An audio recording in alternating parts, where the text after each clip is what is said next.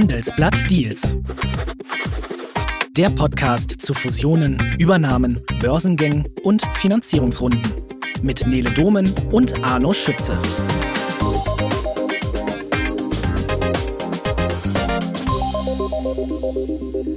Was haben die folgenden vier Dinge gemeinsam? Das Chrysler Building in New York, der gerade im Bau befindliche Elb Tower in Hamburg, ein Gerichtsprozess wegen Schmiergeldzahlungen und Staatshilfen in Höhe von 680 Millionen Euro für die Galeria Karstadt Kaufhof. Die Antwort ist ein Name, René Benko. Ein österreichischer Unternehmer und Milliardär, der schon mit vielen Dingen auf sich aufmerksam gemacht hat und nicht nur mit Deals. Gerade erst wieder, seine Signa-Gruppe hat vor kurzem bei Investoren satte 400 Millionen Euro einsammeln können, um sich Luft zu verschaffen. Und diese Luft wird auch dringend benötigt.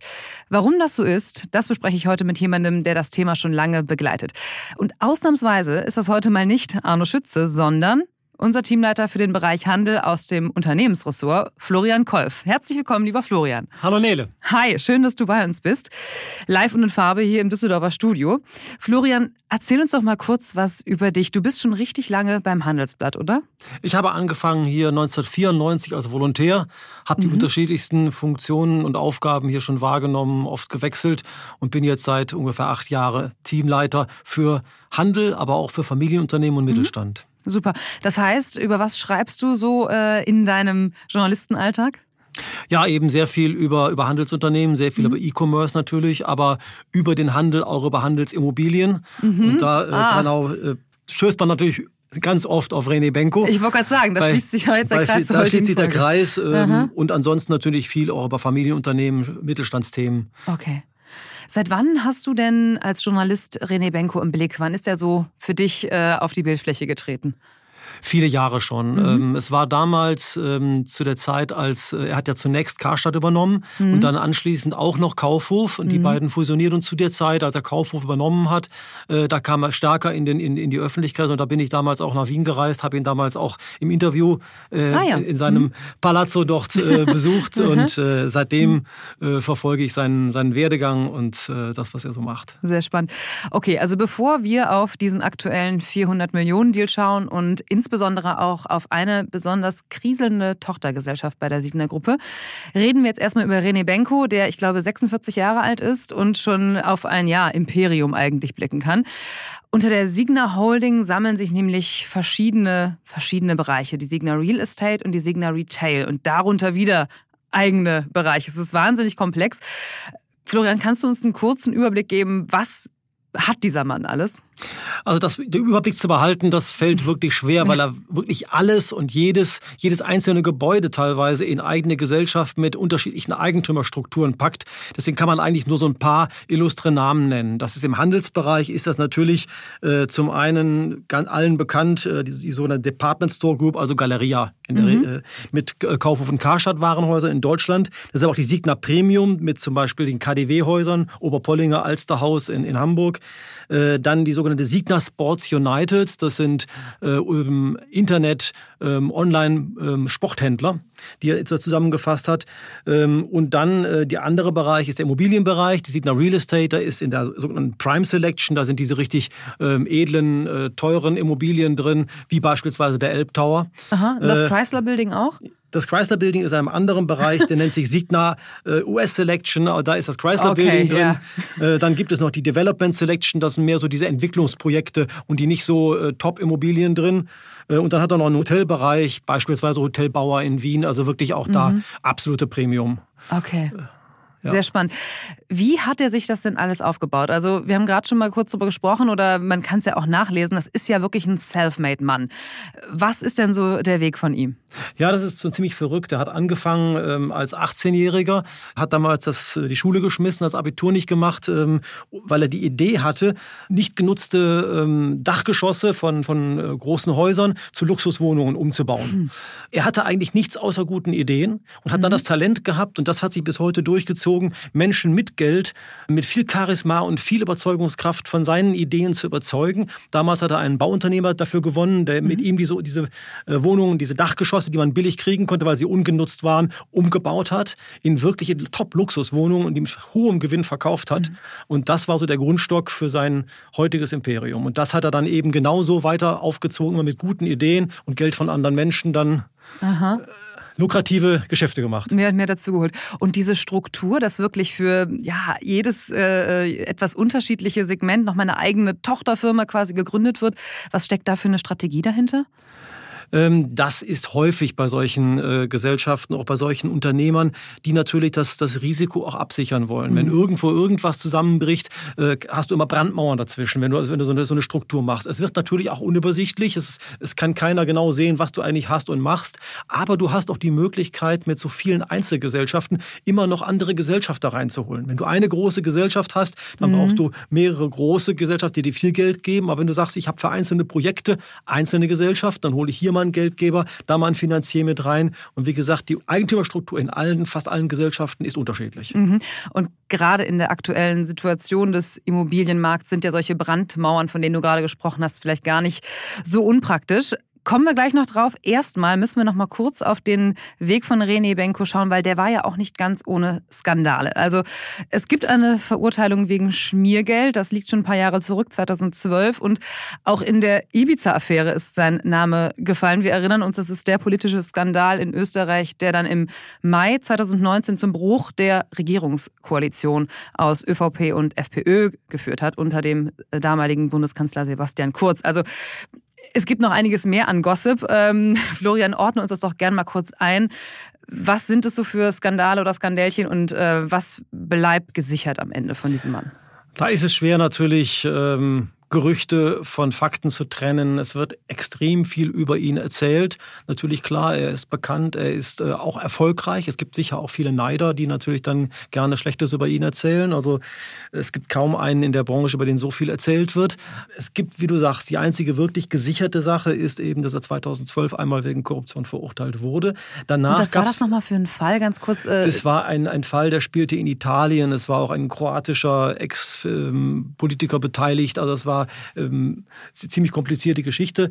Aber äh, das ist der einzige Fall, wo er wirklich auch verurteilt wurde. Alles andere ist, ähm, ist er freigesprochen worden. Da kann man ihm also wirklich auch äh, nicht irgendwie was nachweisen. Von daher muss man sagen, das meiste sind Geschichten, die mhm. erzählt werden was da dran ist, ist manchmal schwer zu sagen. Ich glaube, dass vieles auch äh, gerade aktuell an Geschichten erzählt wird, weil natürlich auch Menschen Interesse daran haben, ihm und seiner Gesellschaft zu schaden. Mhm. Denn wenn das mhm. wirklich zusammenbrechen sollte, was mhm. er hier aufgebaut hat, könnten natürlich das ein oder andere an Assets daraus auch günstig zu haben sein. Ja, das äh, wäre eine Option, ja richtig. Und um das nochmal kurz auch einzuordnen, bei der Ibiza-Affäre ist ja lediglich sein Name gefallen, dass eben äh, einer der beiden Herren äh, sich damit gebrüstet hat, hey, in meinen etwas undurchsichtigen Verein, der Name ist nicht gefallen, wurde angeblich schon von mehreren Unternehmern äh, Millionenbeträge gespendet und dann ist eben auch sein Name gefallen und das konnte er natürlich gut entkräften dann erst. Ja, ja, und das, mhm. weswegen sein Name häufig da fällt, mhm. ist, weil er natürlich ein unglaubliches Netzwerk pflegt. Mhm und auch mit sehr vielen Politikern wirklich eng befreundet ist. Sebastian Kurz beispielsweise. Mhm. Er hat auch in seinem Beirat und in seinen Unternehmen mhm. sehr viele Ex-Politiker mit drin. Er baut sein unglaubliches Netzwerk auf, was ihm natürlich hilft, was dann natürlich aber ihm durch diese mhm. Nähe dann zur Politik auch schnell dann, dann gefährlich werden kann, wenn es irgendwo Skandale gibt. Und er ist überall natürlich mit dabei, weil er mhm. die ganzen Kontakte pflegt aus mhm. geschäftlichen Interessen. Jetzt muss man natürlich auch sagen, dass jetzt auch eine Verurteilung, eine rechtskräftige wegen Korruption ja auch nicht nichts ist. Die, äh, genau, die liegt da auf dem Tisch. Ähm, und trotzdem, einige Jahre später zum Beispiel, gab es 680 Millionen Euro Staatshilfen, zuletzt für die Galeria Karstadt Kaufhof. Also eine Persona non grata ist das ja nur wirklich nicht. Ähm, wie passt denn das alles zusammen? Und vielleicht machen wir jetzt direkt schon mal den Schlenker dahin. Wie geht's der Galeria Kaufhof? Ja, ich glaube, dass ähm, bei der Galeria es so war, dass eigentlich alle hier unglaublich froh waren, dass überhaupt sich einer darum kümmert und das Ganze rettet. Ja. Es war ja fast keiner mehr bereit, da wirklich Geld zu investieren oder da über die Verantwortung zu übernehmen. Und äh, als er dann erst Karstadt, dann später Kaufhof hatte, hatte er natürlich zum einen eine große Verantwortung für einen, äh, einen wichtigen Bereich hier, aber auch, ich sag's mal ganz böse, ein gewisses Erpressungspotenzial. Ja. Denn keiner ähm, in, in, der Stadt, Bürgermeister verantwortlich bis hin auch zu, ähm, äh, zu Landespolitikern, wollte natürlich dafür verantwortlich sein, dass ein Galeriehaus, ein Kaufhof oder Karstadt geschlossen wurde. Also konnte er natürlich sagen, pass mal auf, ähm, wir lassen das offen, mhm. ähm, aber dafür kriege ich auch eine Baugenehmigung für diesen oder jene Projekt. Ja. Ähm, es ist immer, er hat da große, ähm, große Deals gemacht. Ähm, man kann ihm nicht direkt nachweisen, dass er da jemanden irgendwie erpresst hätte, aber es ist natürlich schon auffällig, dass in den Städten, wo er ähm, Galeria-Häuser hat, die mhm. auf der Kippe standen, plötzlich auch dann Genehmigungen für große Bauvorhaben bekommen hat. Und das, und das spielt dann durch Hand in Hand. Es, ja. sind, es sind Interessen, Interessen ja. auf beiden Seiten und auch natürlich auf der Politik. Die wollen, dass die Häuser erhalten werden, die Warenhäuser, und dafür gehen sie in Vorleistung. Mhm, mh. Liebe Zuhörerinnen und Zuhörer, ein kurzer Zwischenruf, wenn Sie vielleicht manches hier nochmal in Ruhe nachlesen wollen. Die Artikel von Florian und zum Beispiel auch von Arno zu dem Thema verlinken wir Ihnen gerne hier in den Show Notes. Und um die zu lesen, hier auch noch ein Hinweis auf unser Sommerspecial. Statt vier Wochen können Sie jetzt sechs Wochen lang das digitale Handelsblatt für einen Euro lesen. Und zusätzlich verlosen wir unter allen Teilnehmenden noch zehn Amazon-Gutscheine im Wert von je 500 Euro. Gehen Sie dazu einfach auf handelsblatt.com slash Sommer-Special. Florian, nach zehn Jahren Nullzinspolitik und einer Boomphase im Immobiliensektor ist jetzt einiges anders da. Die Immobilienwerte sind zuletzt immer gesunken und vor allem das Geschäft mit Gewerbeimmobilien. Ja, da kann man schon von einer etwas brenzligen Situation sprechen. Wie hat sich denn die Signa bisher in diesem Jahr so geschlagen? Also man muss erstmal die, die Folie dahinterlegen und ja. sehen, dass bei den Gewerbeimmobilien in Deutschland im ersten Halbjahr das Transaktionsvolumen um 65 Prozent zum Vorjahreszeitraum eingebrochen ist. Ei, ei, ei. Das ist also wirklich mhm. ein, ein, dramatischer mhm. Erdrutsch, der da passiert. Ja. Und in dem Zusammenhang hat sich die äh, Signa noch relativ gut geschlagen. Es ist sogar so, dass der größte Einzeldeal im, äh, im ersten äh, Halbjahr und auch der größte Paketdeal jeweils von der Signa Group kam in Deutschland. Ja. Also sie sind wirklich dominant auf dem Markt in mhm. Deutschland. Ähm, und sie schaffen es wirklich noch, auch die Immobilien, die sie jetzt verkaufen, Schrägstrich vielleicht auch verkaufen müssen, ähm, zu guten Preisen zu verkaufen verkaufen, was vielen anderen nicht gelingt. Woran liegt das? Warum das kriegen die die guten Preise? Das liegt ganz einfach an der Qualität. Okay. Ne, die mhm. haben wirklich, die haben wirklich äh, perfekte äh, Immobilien. Zum Beispiel der größte Einzeldeal im ersten Halbjahr äh, Immobilienmarkt, Gewerbeimmobilienmarkt in Deutschland ähm, war der Verkauf äh, des KDW. Ja. Der gehörte ja, ja. Der, der Siegner, die haben ihren mhm. Anteil dann, äh, dann verkauft an die thailändische Central Group, einen sehr wichtigen Partner übrigens, der von Siegner und äh, Benko. Ähm, und das war der größte Einzeldeal überhaupt im Immobilienmarkt in Deutschland im ersten Halbjahr. Okay gibt schon mal viele äh, Antworten auf die Frage, warum andere pleite gehen und äh, René Benko nicht. Aber René Benko hat ja auch Freunde.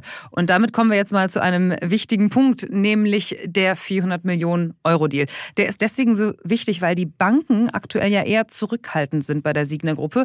Zuletzt hat die EZB Bankenaufsicht ihre Engagements bei Signer mal abgefragt und das ist für viele erst äh, andere Institutionen erstmal ein Signal, etwas vorsichtiger zu sein. Wer genau gibt denn da René Benko 400 Millionen? Was ist das für ein Club? Also diese 400 Millionen ähm, waren eine Kapitalerhöhung der Signa Holding, die also oberhalb der äh, verschiedenen Bereiche Real Estate, äh, Retail mhm. und so weiter sitzt. Ähm, da sind wirklich äh, sehr illustre Unternehmer und Unternehmerinnen äh, mit, mit im Club. Da ist beispielsweise der Fressnapf-Gründer Thorsten Töller Aha, ja. ist da mit dabei, äh, der österreichische Bauunternehmer Hans-Peter Haselsteiner, mhm. ähm, auch die ähm, nicht so bekannte Unternehmer, Unternehmerfamilie Coriani Arduini.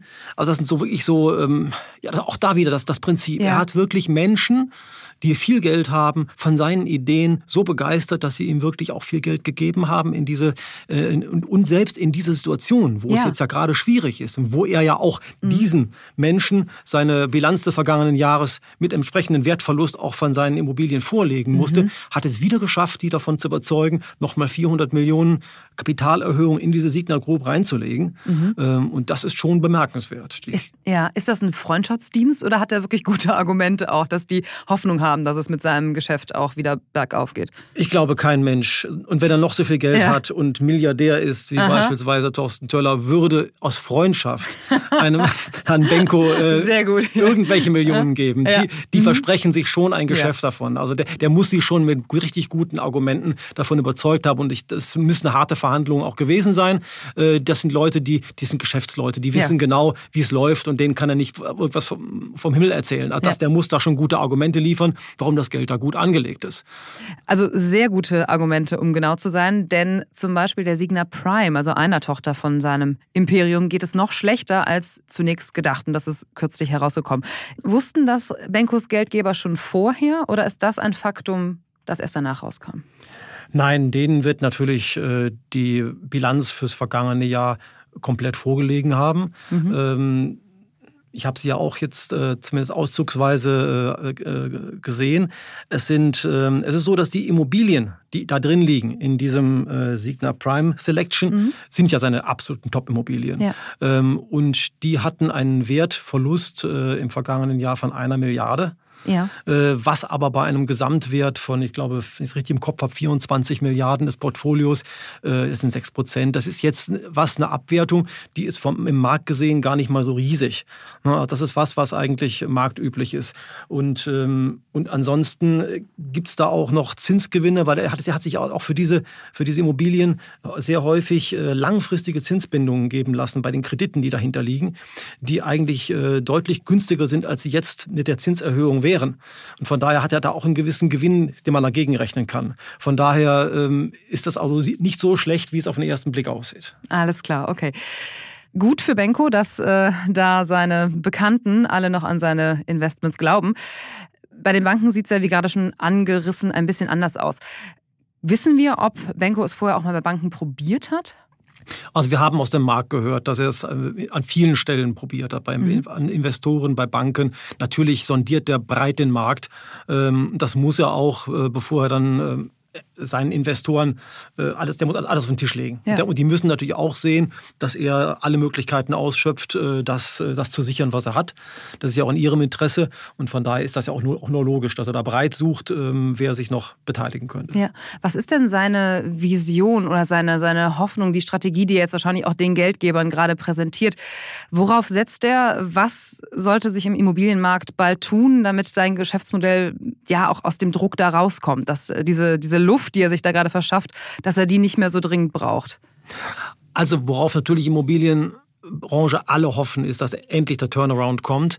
Ähm, und bei ihm, sein Argument ist es natürlich, ist die Qualität. Ja. Ne, was, wenn man bei Immobilien immer die drei Kriterien Lage, Lage, mhm. Lage mhm. sagt, so ist es bei ihm das Argument Top-Immobilie. Top-Immobilie. In also, Top-Lage dann auch noch. In, in, in ja. Top-Lage. Also mhm. er hat, er hat mhm. wirklich, und das ist das, äh, was er wahrscheinlich auch völlig richtig gemacht hat, er hat da wenig äh, Kompromisse gemacht. Und er, er, er geht wirklich, er denkt immer groß, das ist aber auch so, auch so, so ist er gestrickt. Mhm. Aber mhm. es ist wirklich auch in, in seinen Immobilien äh, zu sehen. Ähm, und das ist das, womit er auch seine Investoren dann letztlich wahrscheinlich überzeugt hat. Wenn irgendwas im Markt sich noch durchsetzt und, und, und den Preis behält, dann sind es die absoluten Top-Immobilien und die hat er nun mal. Ja, Mhm, gut für ihn. Reden wir doch mal über äh, diese Top-Immobilien. Es geht ja noch um ein paar andere Projekte, äh, die er gerade am Laufen hat, wie zum Beispiel den Prestigebau, diesen Elbtower in Hamburg. Wer ist denn da noch so investiert und ähm, zu wie viel Prozent ist die Signala drin? Welche Partner sind noch an Bord? Beim Elbtower ist es die äh, Commerz Real, ist, der, ist der Hauptpartner, der mit drin ist. Es ist ein extrem spannendes Projekt. Wer mal in Hamburg war, kann das wirklich mhm. sehen, wie der im Moment Meter für Meter ja. wächst. Äh, das ist schon. Wo schon, ist der in der Speicherstadt? Schon sehr, der ist ja, der ist im, im, in der neuen Hafen City. Ja. Mhm. In der neuen Hafen City, mhm. in der Nähe vom Hafen, ist auch ein sehr exponierter Platz, wo mhm. er da mhm. jetzt äh, wächst. Mhm. Es wird sicher ein sehr beeindruckendes Gebäude werden. Und mhm. wie gesagt, er wächst gerade Meter für Meter, Etage für Etage. Ich glaube, er hat jetzt schon am Ende des Jahres, soll er auch, glaube ich, 100 Meter schon haben. Also okay. ist, ist schon... Ähm, ist im Gange. Ist, ist schwer im Gange und... Mhm. Ähm, Ja, die Frage ist jetzt noch, äh, wie gut kriegt er den vermietet? Das ist immer bei den Gewerbeimmobilien so. Ähm, wenn man ihn fragt, sagt er, läuft alles super. Es gibt schon einige Zusagen, aber wie gesagt, das ist alles noch, äh, der entscheidende Punkt wird dann irgendwann auch sein, wie gut man es vermietet kriegt und dann ja. das, was man sich versprochen hat, hinterher auch ja. wirklich realisieren kann. Und bei dem Vermieten von Gewerbeimmobilien, da haben ja auch gerade andere Schwierigkeiten. Ist ja nicht so, als wäre das jetzt komplett einfach. Ja, aber, auch, aber auch, da muss man sehen, ähm, da trennt sich dann eben wenn nicht mehr so viele Immobilien gefragt sind, die Spreu vom Weizen. Ja. Da werden mhm. neue Immobilien gefragt und gute Lagen gefragt. Mhm. Ähm, und was jetzt im Moment gerade hinten runterfällt, sind die älteren Immobilien, die älteren Gewerbebürobauten, äh, die jetzt ähm, aufwendig saniert werden müssen, weil sie den Standard nicht mehr haben. Und wer sich aussuchen kann heute, was er, was er mietet, der geht natürlich auf die, auf die ganz neu gebauten Immobilien. Und deswegen haben solche Neubauten natürlich auch einen gewissen Charme und gute Chancen. Mhm. Okay bei all der Sorge hier und da auch mal und jetzt auch durch diese Geldgeberrunde von ja, einem etwas illustreren Kreis, äh, bei all der Sorge um René Benko und sein wirtschaftliches Tun, Siehst du denn wirklich eine Gefahr, dass der Elbtower ja so ein Projekt sein könnte, das irgendwann in der Mitte nach 150 äh, Metern oder so da liegt und es geht nicht weiter? Oder würdest du sagen, von dem, was wir von außen beobachten können, das Ding ist so gut finanziert, äh, der kriegt es zu Ende? Also ich kann es mir schwer vorstellen. Mhm. Ich kann es mir schwer vorstellen, dass sowas, ein solches Prestigeprojekt als, mhm. als Bauruine endet. Ich meine, äh, es kann alles passieren, aber, ja. aber es gibt keine Anzeichen dafür, dass es da wirklich äh, im Desaster enden sollte. Also zumindest sind mir keine bekannt. Okay. Und äh, so eine ewig lange Geschichte wie die Elfi zum Beispiel, die Elbphilharmonie in Hamburg, die ja dann auch teurer und teurer wurde und wo dann eben auch die Stadt sich ein wenig strecken und strecken musste. Sowas vielleicht? Ist das denkbar? Auch bisher scheint es ja eigentlich mehr oder weniger nach Plan mhm. zu laufen. Bei der, es gibt auch Sind da beim, okay. beim, beim, mhm. beim Elbtower äh, ja, ein bisschen hinter Plan, aber es ist so, mhm. auch, die, auch die Kosten sind etwas gestiegen, aber es ist alles noch so im Rahmen, dass man sagen würde, das sind das keine Alarmglocken an. Okay.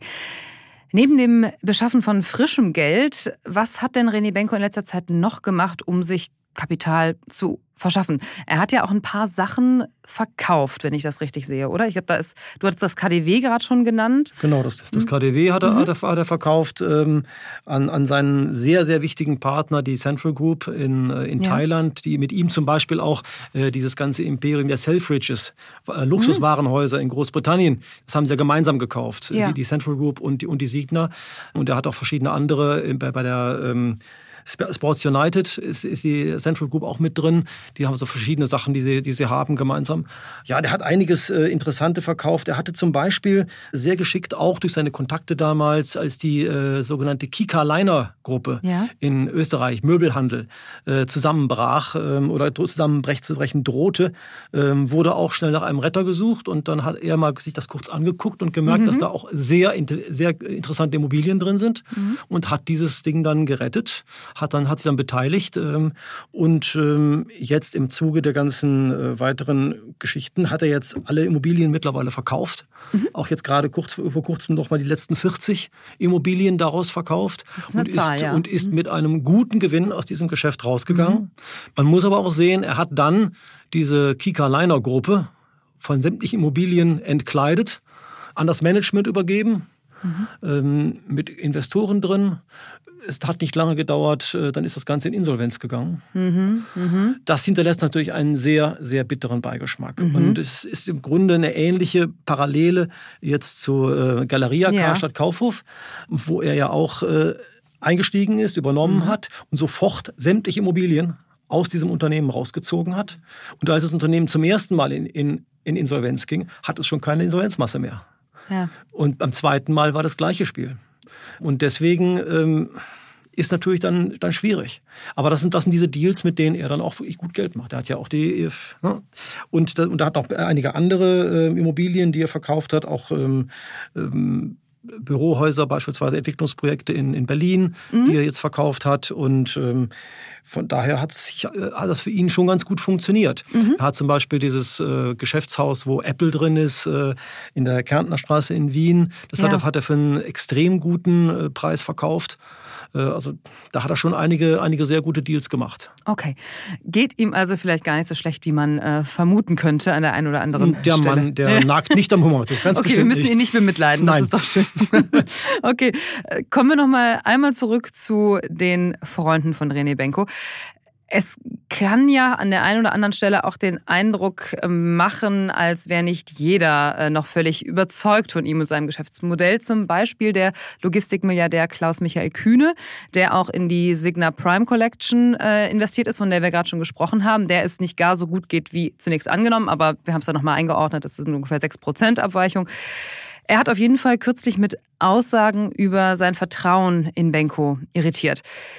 Sind die doch nicht so gute Freunde oder was genau war da los?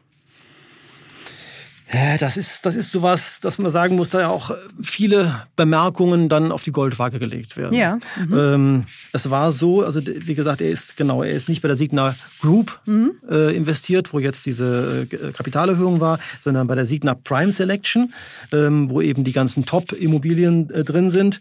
Ähm, und dann wurde er interviewt vom Manager-Magazin und hat den Satz fallen lassen, äh, angesprochen auf Benkos Geschäfte. Mhm. Das ist derzeit etwas volatil. Das Thema haben wir unter Beobachtung. So. Und mhm. darein wurde mhm. interpretiert, dass er jetzt grundsätzlich seine Engagements ähm, in Frage stellt bei, äh, bei Benko. Ähm, es, es wurden ein Alarmsignal gesehen. Ja. Wenn selbst einer, der wirklich so mit ihm verwoben ist, das Ganze so in Frage stellt äh, und, und unter Beobachtung stellt, äh, das, da wurden viele hellhörig. Ähm, das hat dann auch im Hause Benko natürlich für hektische Betriebsamkeit gesorgt. Mhm. Das äh, ist mit Sicherheit nicht sehr gut angekommen. Kurz danach jedoch äh, verkündeten dann äh, Benko und Kühne, dass sie gemeinsam wieder neu investieren. Der okay. Kühne investiert jetzt in das Bürogebäude Beam, was sie gerade bauen in Berlin, 350 Millionen. Sicher ähm, auch kein Freundschaftsbetrag. Sicherlich verspricht er sich davon ein sehr gutes Geschäft. Ja. Ähm, mhm. Aber es ist natürlich wieder genau das Signal, was Benko brauchte. Mhm. Mhm. Herr Kühne vertraut ihm weiter Geld ja. an und äh, er ist weiter guter Geschäftspartner. Er stellt ihn also offenbar nicht in Frage. Aha. Das ist so das, was natürlich aus äh, Sicht von René Benko ganz wichtig rüberkommen sollte, ja. weil natürlich genau in einem solchen fragilen Markt, wo jeder jeden Moment kippen kann, ja. ähm, jede Bemerkung und sei sie noch so äh, vage mhm. Äh, natürlich etwas auslösen kann. Mhm. Das kann alles, egal, und auch was wir jetzt hier sagen, mhm. kann, wenn ich das Falsche sage, äh, etwas auslösen. Weil einer sagt, ja. oh, der stellt das in Frage, da müssen wir, müssen wir uns unser Engagement auch mal angucken und dann kann es Kettenreaktionen geben. Ja. Ja. Und da genügt manchmal der berühmte äh, Schlag eines Schmetterlingsflügels, mhm. um mhm. irgendwie in einer Kettenreaktion plötzlich was auszulösen. Ähm, und das ist, und deswegen sind solche Signale eben extrem wichtig. Wichtig, genau, und zahlt aber auch nochmal auf das Prinzip ein, was du eingangs uns erklärt hast, nämlich dass René Benko einfach das Talent hat, ja, Geschäftspartner und Menschen mit äh, einfach an sich zu binden, langfristig von seinen Geschäftsideen zu überzeugen. Und anscheinend auch hier ist das Band doch dicker, als vielleicht einige nach der ersten Äußerung vermutet haben könnten. An dieser Stelle noch ein kurzer Transparenzhinweis, liebe Zuhörerinnen und Zuhörer. Die Handelsblatt Media Group ist wie die Signa Holding von René Benko an der digitalen Bildungsplattform ADA beteiligt. Ja, und mit dem Hinweis äh, und mit Blick auf die Zeit, lieber Florian, fürchte ich, dass wir langsam auch schon zum Ende kommen müssen. Hast du ein Fazit für diese Sendung? Ist irgendwas, was du nochmal dir so richtig, was du unseren Zuhörerinnen und Zuhörern nochmal mitgeben möchtest?